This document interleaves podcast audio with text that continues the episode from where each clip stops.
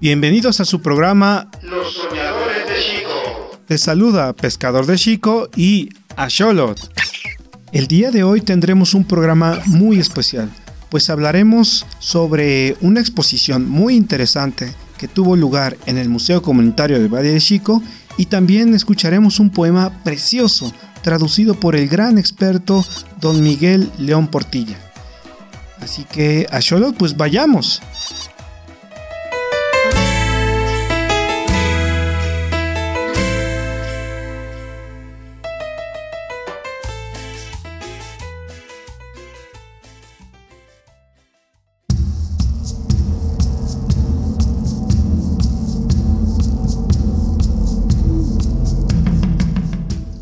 Ya la palabra que dejó dicha el señor de Chichicuepon, el caído en la lucha.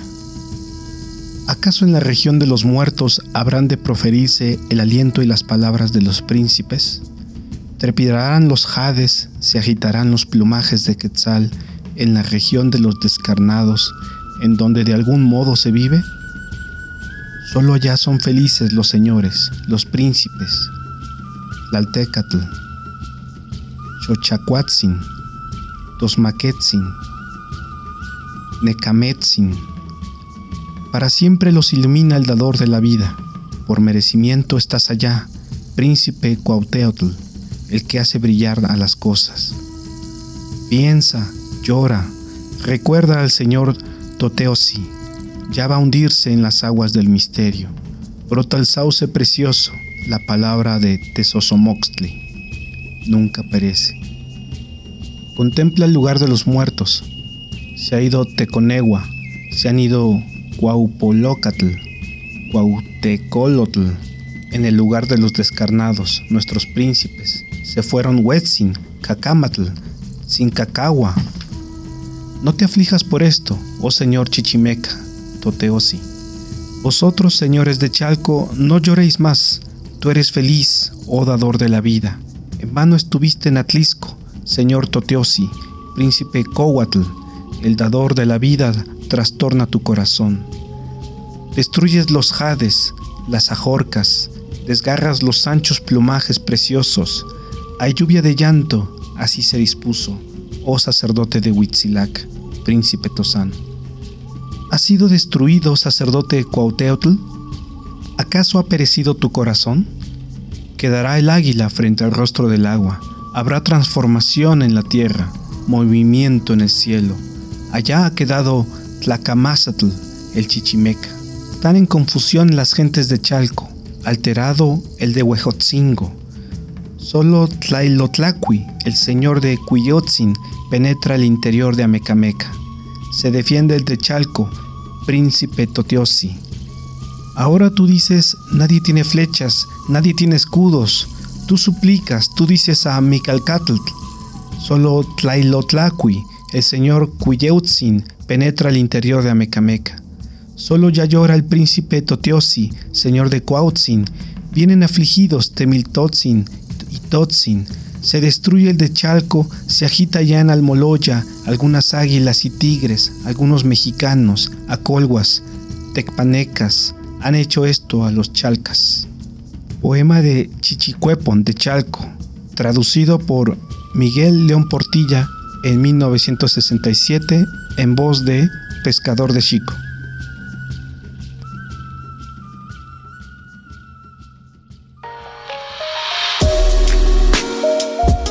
Asholot, ¿qué te pareció este poema? Sí, yo también creo lo mismo. Es un poema espectacular. Es un poema que nos transporta a la antigüedad donde existían todavía estos grandes pueblos prehispánicos. Déjame decirte, Asholot, que Chichicuepon, el poeta, era también un noble de la, un noble de Chalco. Él era un pertenecía a una familia muy importante, pero con la guerra que tenía que habían tenido con los aztecas, pues su familia y él habían perdido sus, propiedades, sus tierras y demás. Entonces, eh, eh, de hecho, él va como una especie como de abogado a hablar con el gran Tlatuani de México, Tenochtitlan, eh, para pedir pues un poco de consideración, misma que al principio sí se la da, pero que al final eh, pues no, porque eh, al final pues necesitaban la región, toda esta región de Chalco, era un lugar muy importante geográficamente hablando y entonces pues terminaron, pues desgraciadamente terminaron quitándole la vida y, pues tomando control absoluto de la región. Pero nos quedó este poema.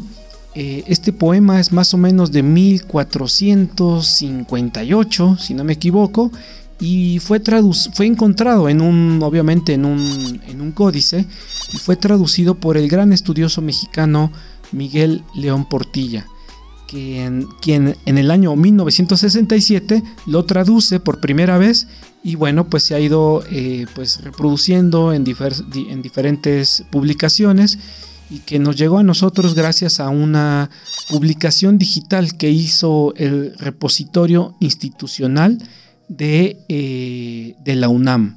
Entonces, bueno, pues agradecemos mucho eh, el trabajo de estos grandes estudiosos y pues, sin más, Ahora vayamos a, nuestro gran, a nuestra gran sección, a nuestro, gran momento que es el ajolote cultural.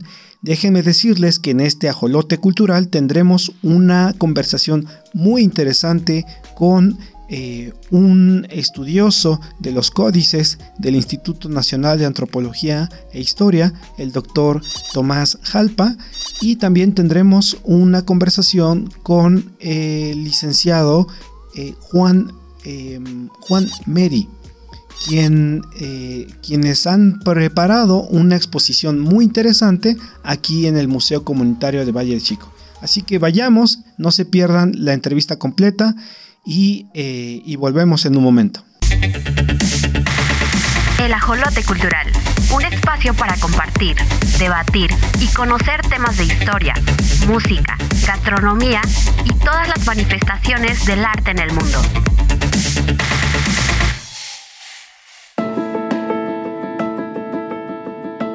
Bienvenidos a su sección El Ajolote Cultural.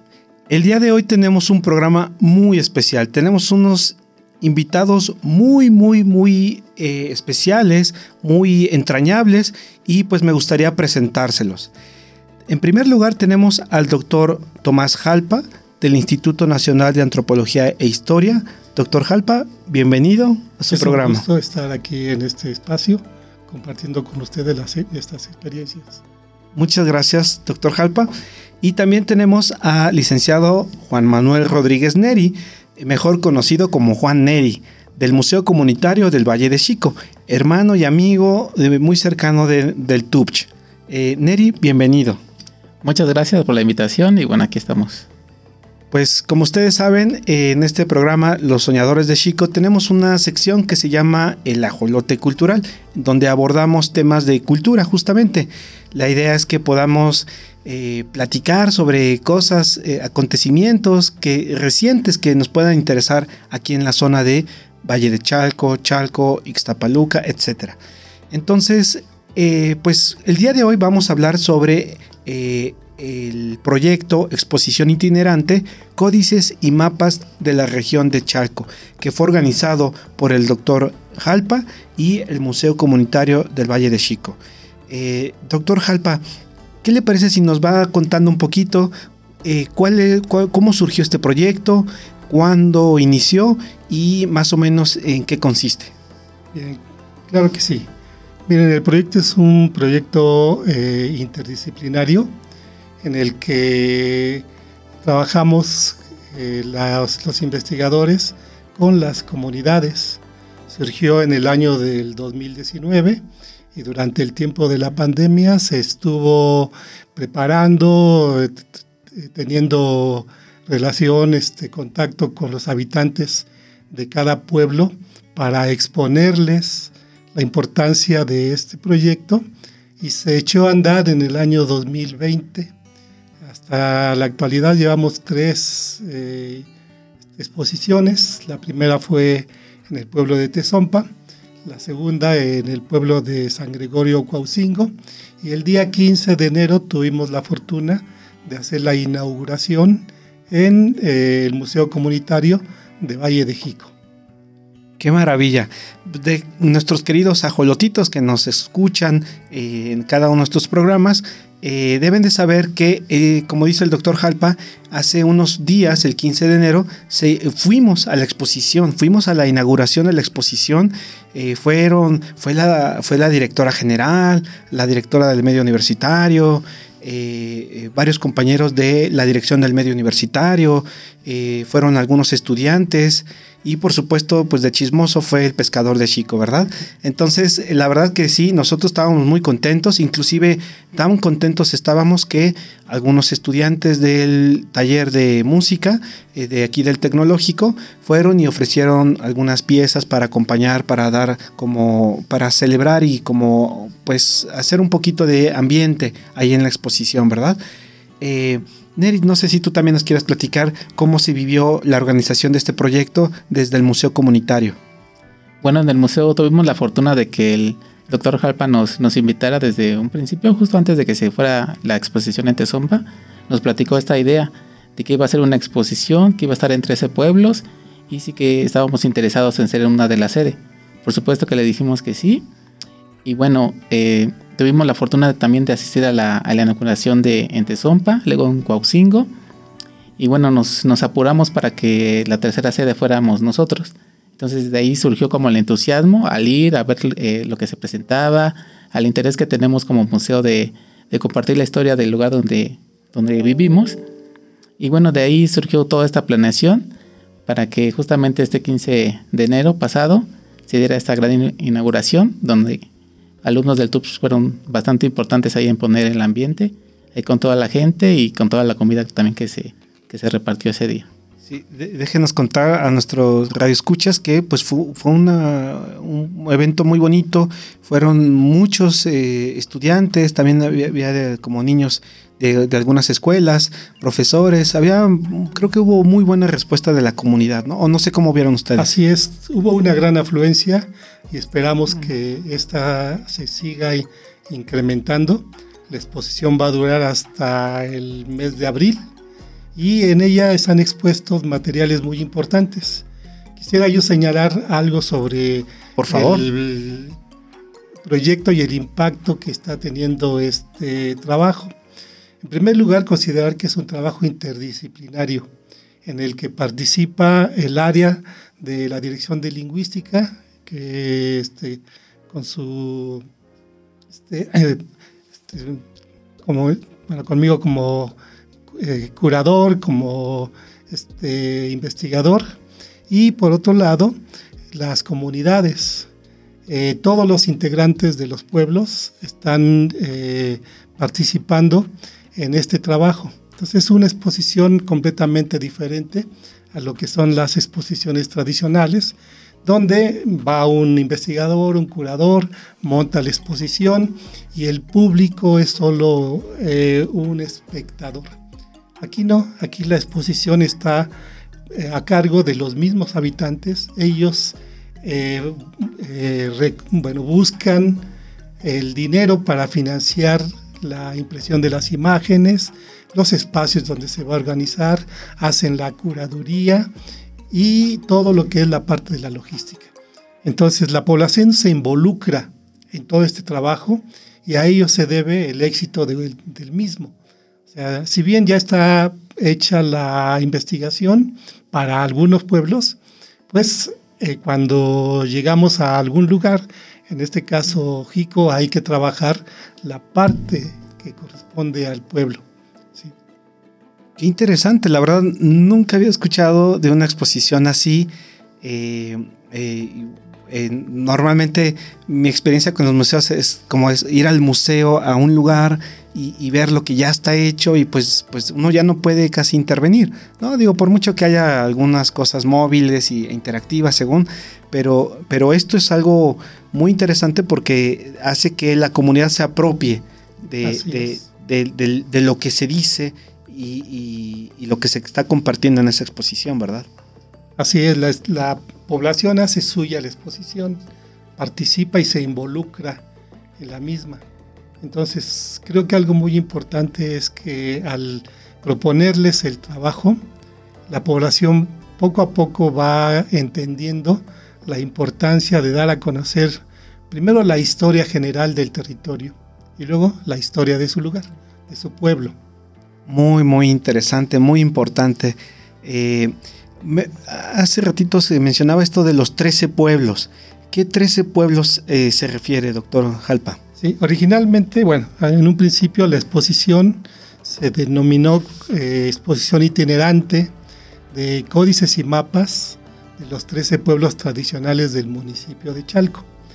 Dentro de esos están incluidos Huejoculco, Santa María Huejoculco, San Martín Cuautlalpan, San Marcos Huistoco, San Lucas Amalinalco, eh, San Lorenzo Chimalpa, eh, San Mateo Huizilcingo, San Pablo Atlasalpan, Santa Catarina Ayotzingo y Tezompa. Si no, a, ver si hice bien la cuenta. Pero además de ello, este, contemplamos Jico porque Jico formó parte de lo que era la gran región conocida como la provincia de Chalco. Entonces, esta, estos, esta delimitación fue con fines logísticos, pensando que era un proyecto que se iba a realizar en un plazo de dos años.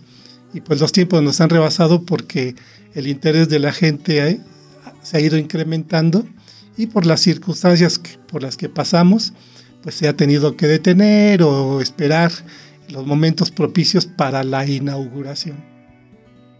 Wow, pero también eso, ¿no? Eh, son del 2019 para acá, o sea, ya va cinco años este proyecto, ¿no? Me imagino que se interrumpió un poco por la pandemia, como todo, pero pues ya es un trabajo de, varios años.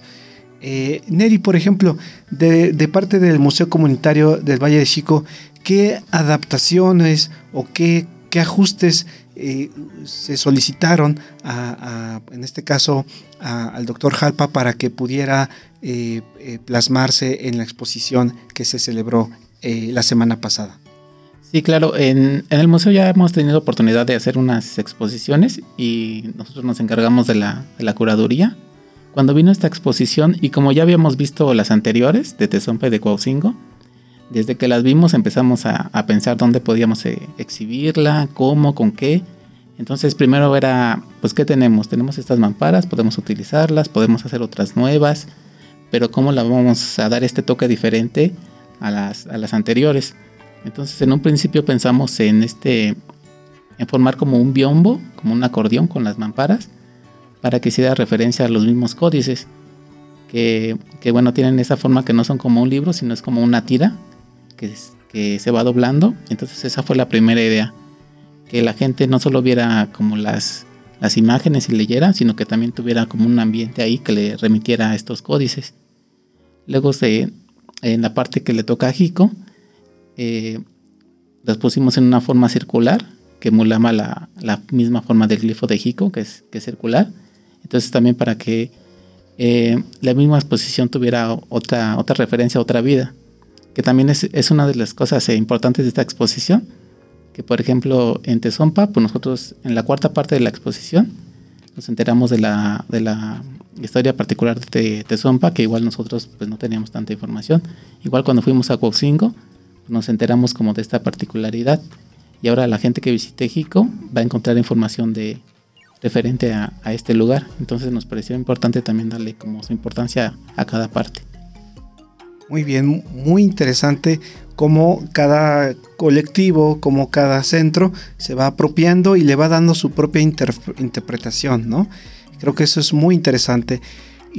Y, bueno, sobre todo para nuestros radioescuchas que a veces no todos han conocido el museo o no todos conocen inclusive eh, el, volcán de Chico, ¿no? Aquí luego hemos hablado sobre eso, pero no todos lo conocen físicamente. Eh, eh, creo que es bueno mencionar que al lado del museo se ubica en, digamos, a, un costado sobre, digamos, lo que fue la, casona de, eh, una casona muy importante, una casona porfiriana de Noriega, este señor hacendado, y, pero que también a su vez había sido eh, construida sobre las ruinas de lo que fue la casa de campo de Hernán Cortés, pero que también a su vez había sido construida sobre unas ruinas arqueológicas. unas ruinas arqueológicas de Chico que eh, si uno se asoma al costado izquierdo de la casona se ve eh, estas escalinatas, ¿verdad? entonces, pues Chico está rodeado de mucha historia y hay muchas cosas por descubrir. Em, en ese sentido, me gustaría preguntarles a ustedes por, qué, ¿por qué es importante conocer esta historia prehispánica de, la región? Sí, bueno, creo que este, para empezar, lo que es la historia de lo que se conoce como la provincia de Chalco, de la cual está inserto el lago y, por supuesto el islote de Jico, es, poco conocida.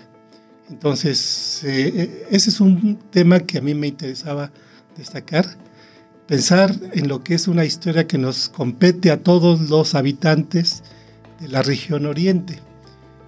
Y por eso la exposición inicia con una visión general de lo que era el territorio de Chalco, que era el Chalcayot, qué espacios comprendía y qué eran, cuáles eran sus límites, iban desde la Sierra Nevada, la Sierra del Ajusco, la Sierra de Río Frío, hasta la Sierra de Santa Catarina.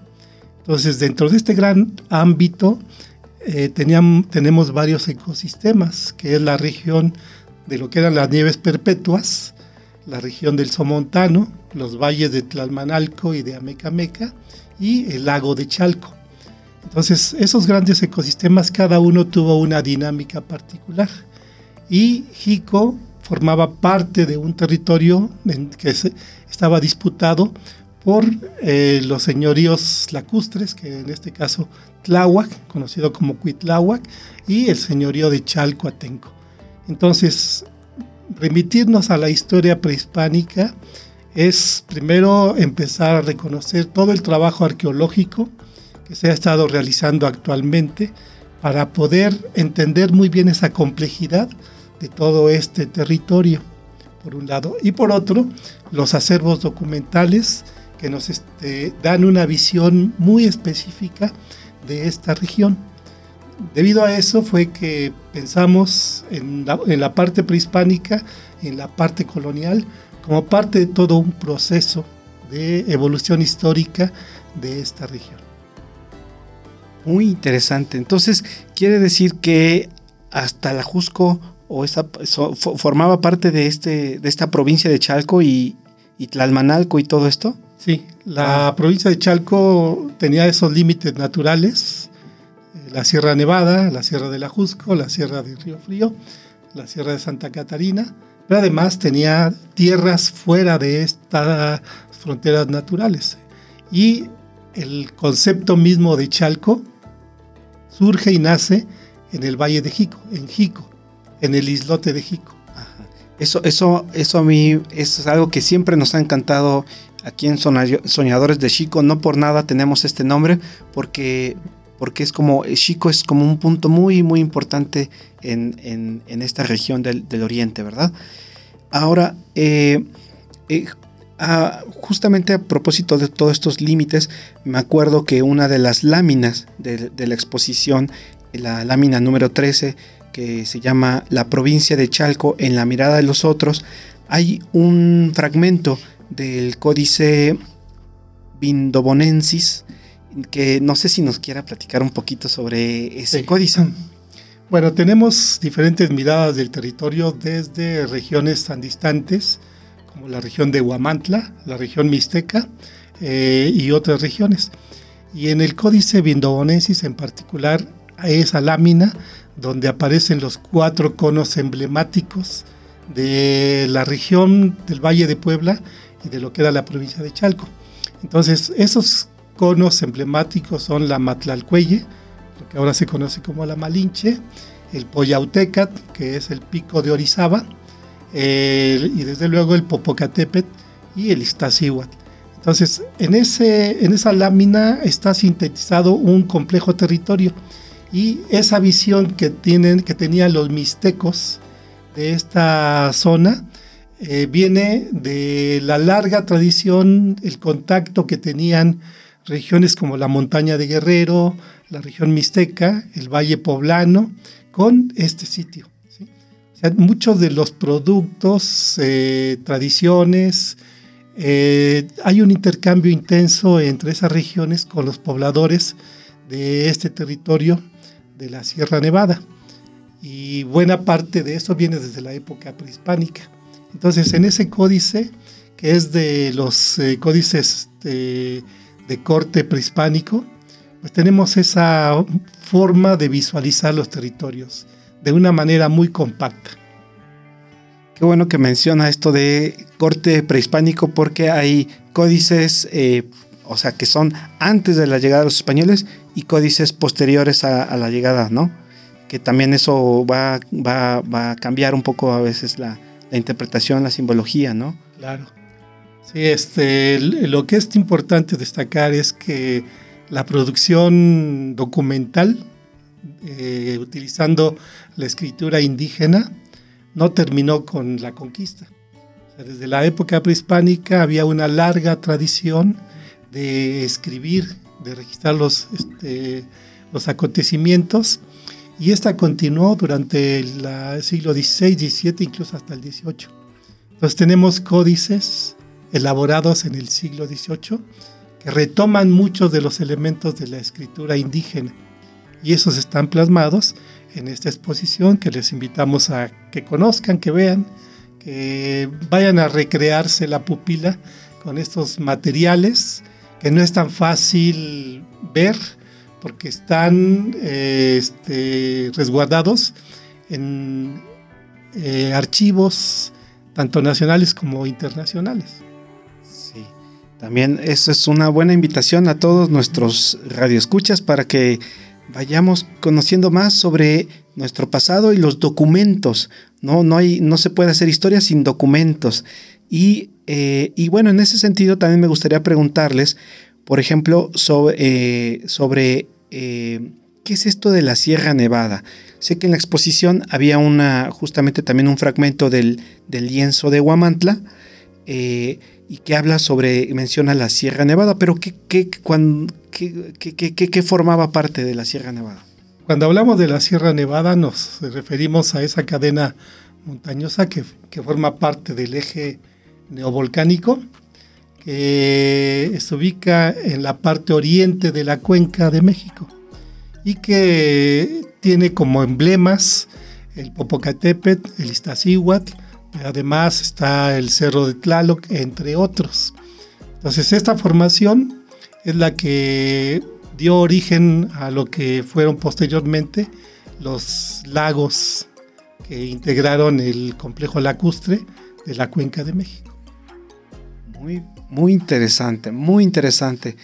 Eh, eh, mi querido Juan Neri, eh, no sé tú qué quieras este, platicarnos sobre otras cosas que no debemos de perdernos en esta exposición. Bueno, para mí me, parece muy importante conocer a los demás pueblos de la región de Chalco, porque muchas veces estamos en nuestro propio municipio, es, es importante investigar, pero al ir a la exposición y conocer y las demás que vienen, te das cuenta que no solo es tu municipio, sino que todo está interconectado que somos una región y empiezas a comprender este, muchas cosas después. Entonces creo que esta exposición da precisamente esa oportunidad de no solo conocer eh, a tu propio municipio, a tu propio pueblo, sino conocer a los pueblos que están alrededor. Incluso desde ir a visitarlos, ¿no? Ir a eh, conocer qué comen, por ejemplo. Muchas eh, exposiciones después dicen, ah, pues nosotros comemos tal cosa o nosotros tenemos tal grupo cultural.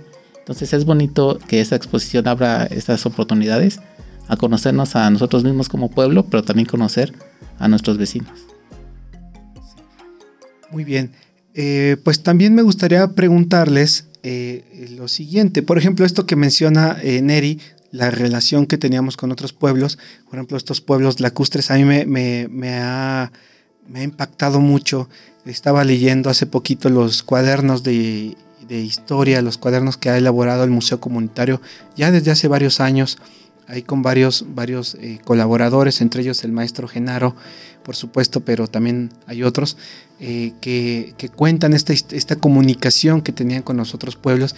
Y, me acuerdo que, decían, eh, pues que, como yo me imagino, una, pues justo, ¿no? un comerciante, un productor o un pescador inclusive también, eh, podían ir desde Texcoco hasta obviamente al, lago de Chalco o lago de Chico, ir a Xochimilco, ir a Tláhuac, ir a Xochimilco y después pues ahora sí que ya estaba encarregado y hasta se podía seguir, uh, si no es que al día siguiente a, a, a Ixtapalapam, a Ixtacalco y finalmente llegar a, México, Tenochtitlan, ¿no? Y, todo eso conectado por, por, por, el, agua. Somos, somos un, un valle eh, que fue durante muchos, durante milenios, fue eh, comunicado por el agua y pues ahora ya no lo vemos, ¿no? Vemos solamente cemento, vemos eh, líneas del metro y qué sé yo, pero, pero eh, luego me imagino eso y digo, wow, qué increíble, ¿no? Sí, así es. En esta uh, exposición se trata de reflexionar sobre los cambios que se han dado tanto en los ecosistemas como en el paisaje y precisamente en la parte correspondiente a la exposición, el tema de Jico Ahí abordamos desde cómo se formaron eh, los lagos con la elevación de las cuatro cadenas montañosas, después cómo se transformó el espejo de agua, de ser originalmente el lago de Chalco un lago de agua salada, cómo se modificó para ser un lago de agua dulce. Y después abordamos el tema de las redes comerciales. Es muy importante ver que ese espejo de agua se fue modificando, se fueron construyendo redes fluviales en las que había un transporte, un tráfico intenso, tanto de canoas de grandes dimensiones como de canoas de pequeñas. Ahora nos eh, sorprendemos mucho del caos urbano, del caos del tráfico, pero en aquella época también, en pleno auge de la Triple Alianza, el lago de Chalco pues prácticamente había dejado de ser un espejo de agua. Se había convertido en toda una red fluvial a la que salían este, los, eh, las canoas de los embarcaderos de Jico, de eh, de Chalco, y pasaban por el islote de Jico porque era la red natural y de ahí se iba hacia Cuitláhuac, y para continuar hacia lo que usted mencionaba, que eran todos estos pueblos eh, lacustres. Pensar cómo estaban interconectados es, es obligarnos a reflexionar lo que era la vida cotidiana de los pueblos lacustres, cómo se navegaba, por ejemplo, el tráfico este, de grandes canoas se hacía por las noches y para guiarse este, por el lago, en el islote de Jico, en el Cerro de Santa Catalina, en el Peñón de los Baños, colocaban eh, señales, teas, grandes eh, cruces prendidas para guiar a los este, navegantes.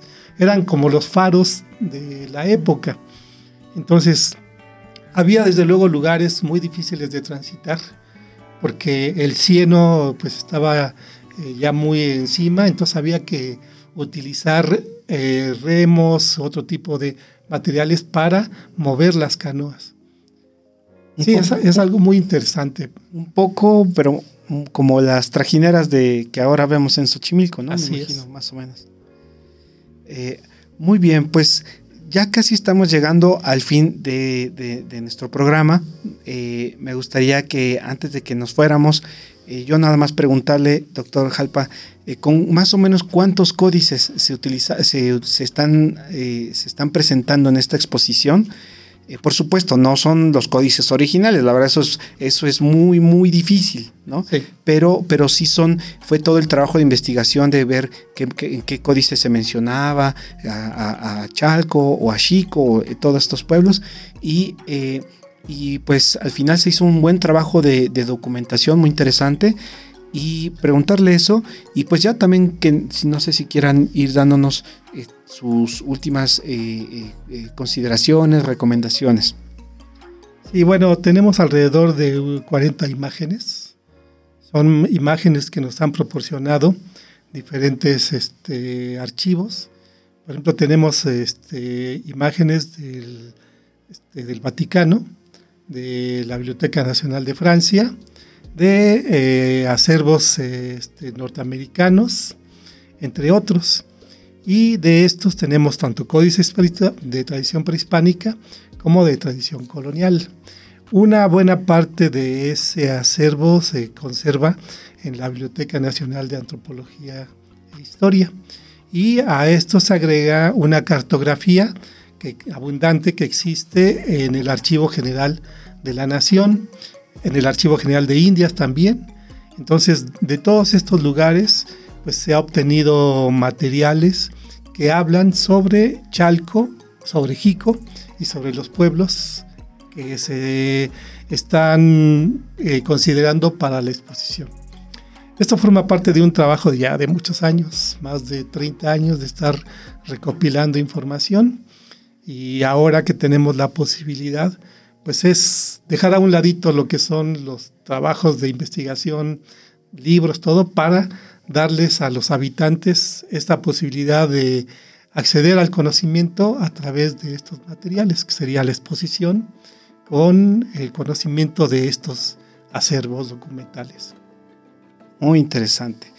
Eh, eh, eh Neri, ¿tú quieres eh, cerrar con algún comentario? Sí, hacerle la, la invitación a todos, a todas, a que asistan a ver esta exposición Está abierta de martes a sábado, de 9 de la mañana a 5 de la tarde. Es entrada libre y va a estar hasta el 13 de abril de este año. Muy bien, pues ya lo escucharon, eh, queridos ajolotitos, no se pierdan de esta exposición, es muy valiosa, es muy importante y además nosotros nos la estamos apropiando, es una manera de democratizar el conocimiento, nuestra historia. Entonces, pues muchísimas gracias. Eh, Juan Eri, eh, doctor Tomás Jalpa. Eh, de verdad ha sido un honor para nosotros tenerlos en este programa. Y bueno, si quiere decir algo más, este, adelante. No, qué bueno que nos dieron la oportunidad de, este, de, estar en este espacio e invitar a los radioescuchas a que sigan el proyecto, porque este es solo el principio. Nos quedan 11 pueblos por eh, este, visitar y en ellos ya se está trabajando. Ahorita este, exposiciones que están a, este, a la, este, muy cerca, está la de San Pablo Atlazalpan y San Lucas a Malinalco. Entonces vamos poco a poco, pero creo que es un trabajo en el que el mérito lo tienen los pobladores. Eso hay que destacarlo y que gracias al trabajo que se está haciendo en cada población es como se está eh, eh, pues, eh, dando a conocer la historia de cada lugar. Y paralelo a esto se están desarrollando otras actividades. La exposición solo dejó, está sembrando una semilla que ahora está este, reproduciendo en otras actividades, como lo pueden ustedes consultar en las páginas sobre Cuaucingo, sobre Tezompa, están muy activos haciendo muchas cosas. Creo que eso es muy bueno, muy saludable y muy sano para saber que la cultura la, tenemos en nuestra mano y la podemos dar a conocer. Pues qué maravilla, es eh, eh, muy alentador escuchar eso y pues bueno, pues muchísimas gracias y nos vemos en el siguiente programa.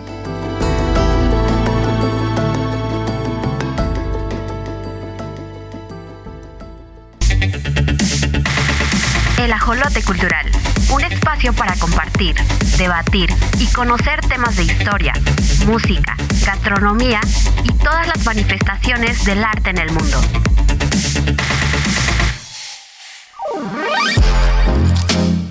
Pues, mi querido Asholot, ¿estás de acuerdo que fue una gran conversación? Aprendimos muchísimo. Creo que ni tú ni yo sabíamos nada de esto. La verdad es que ha sido increíble y pues un privilegio poder escuchar a nuestros dos grandes invitados de este día. Eh, eh, me acuerdo que una vez tú me comentaste que eh, pues debíamos ir a visitar este museo. Entonces, ¿qué te parece si invitamos a nuestros radioescuchas, quienes no han podido conocer este museo?